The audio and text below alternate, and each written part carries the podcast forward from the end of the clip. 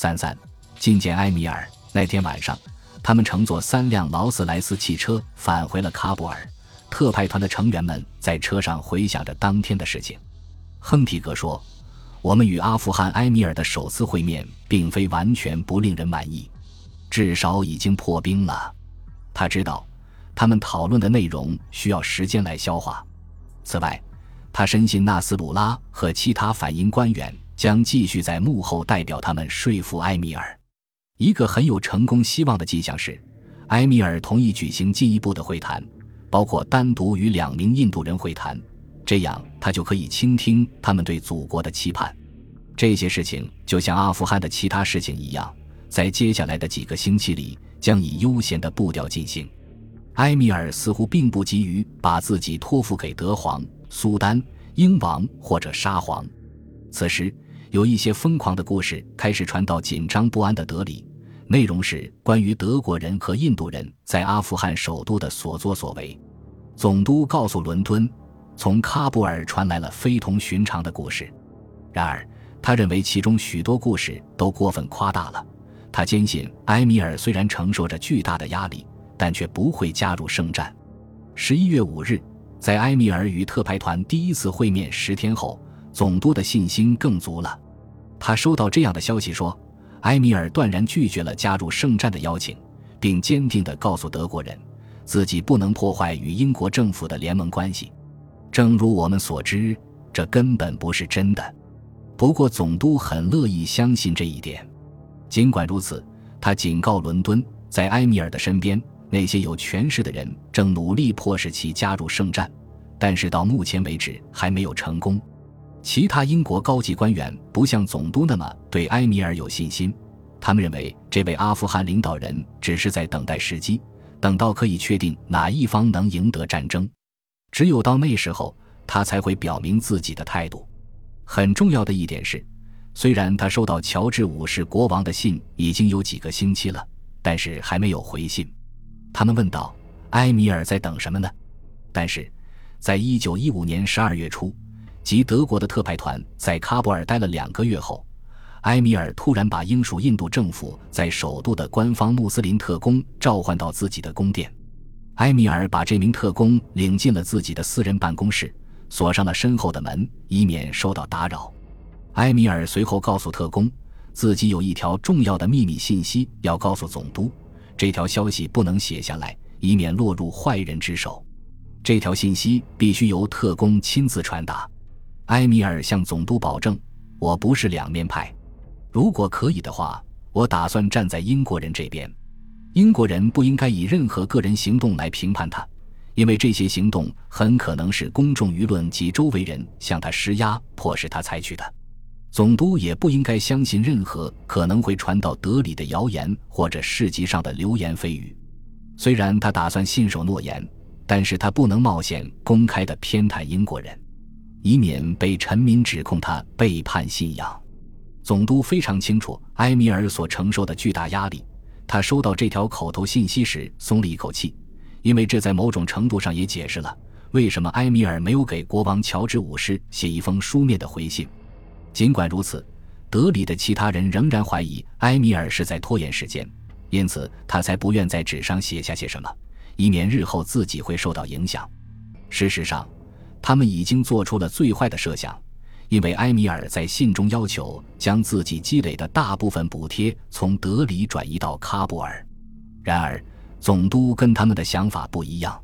他写道：“尽管我的顾问们意见不一，但我决心相信他会真心实意地信守承诺。”德里最终同意了埃米尔将这些资金转移的要求，甚至连新增的那部分也一并给付了。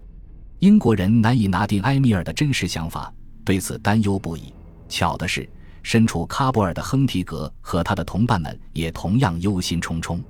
几个星期过去了，他们现在也越来越清楚，埃米尔并不打算支持他们的事业，而是在拖延时间。在他们看来，这位君主不想让自己受到约束，而是打算在最后的紧要关头才跳到某一方的阵营。这也正是总督那些犀利的官员们所想的。但德国人并没有打算轻易放弃。因为这其中的利害关系太大了，不能让一个人的固执破坏德皇的宏伟计划。亨提格和他的同事们现在已经写好了一份关于喀布尔局势的加密简报，他们把这份报告交给了一名波斯秘密信使，命令他立即骑马赶往德黑兰，把报告交给亨利王子。亨利王子正焦急地等待特派团的进展消息，但是德国人不知道这位信使曾经也为俄国服务过，因此，这名信使并没有直接出发去德黑兰，而是去了麦士德。把报告交给了他认识的俄国官员，俄国官员看不懂这份报告，于是他们就把报告送到了圣彼得堡。后来，圣彼得堡破译了这份报告。俄国人意识到这份报告的重要性，就把报告中的内容告诉了英国大使乔治·布坎南爵士。随后，英国外交部把这些内容转告了总督。报告送出去已经有几个星期了。为了告诉亨利王子，埃米尔亲切地接见了特派团。不过，报告还提到，所有诱使埃米尔加入圣战的希望似乎都要破灭了。因此，特派团正在考虑使用其他手段将阿富汗推入战争。在埃米尔的臣民中，许多人都支持对英国发起圣战。因此，如果要把阿富汗拖入战争，只需要派遣一千名土耳其人，外加已经在波斯的德国人就足够了。这份报告故意含糊其辞，在最后写道：“也许首先需要激起阿富汗内部对英国的反感之情。我们决定要不择手段。”总督认为这只能说明一件事，即德国人正在谋划一场针对埃米尔的政变。如果埃米尔拒绝加入圣战，就必须将他推翻。总督认为，不择手段指的是暗杀。总督立刻写信警告埃米尔。其王位乃至生命正在受到威胁，他附上了德国报告的文本，以及他自己对其确切含义的解释。然而，他擅自将“反感之情”这个古怪的短语翻译成了“或许我们应该从组织一场政变开始”。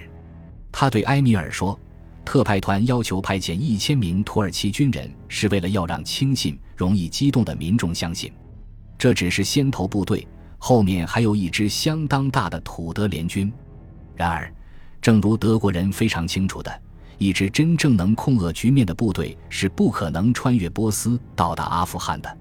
总督继续写道：“这一切的最终目的是让一个比陛下更加支持他们邪恶阴谋的人登上阿富汗的王位。”他在信的结尾写道：“我完全相信，这样的阴谋是不可能得逞的，而且陛下绝对是安全的。”同时，我认为现在您应该也知道，您在喀布尔的客人是一群怎样的人了吧？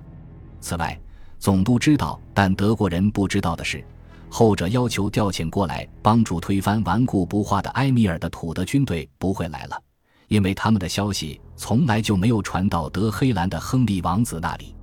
然而，虽然德皇的阿富汗远征已经遇到了困难，但其他地方的其他圣战阴谋则正在酝酿之中。事实上，当时在将近一千英里之外的波斯南部山区里，第一个这样的阴谋已然冒头。本集播放完毕，感谢您的收听，喜欢请订阅加关注，主页有更多精彩内容。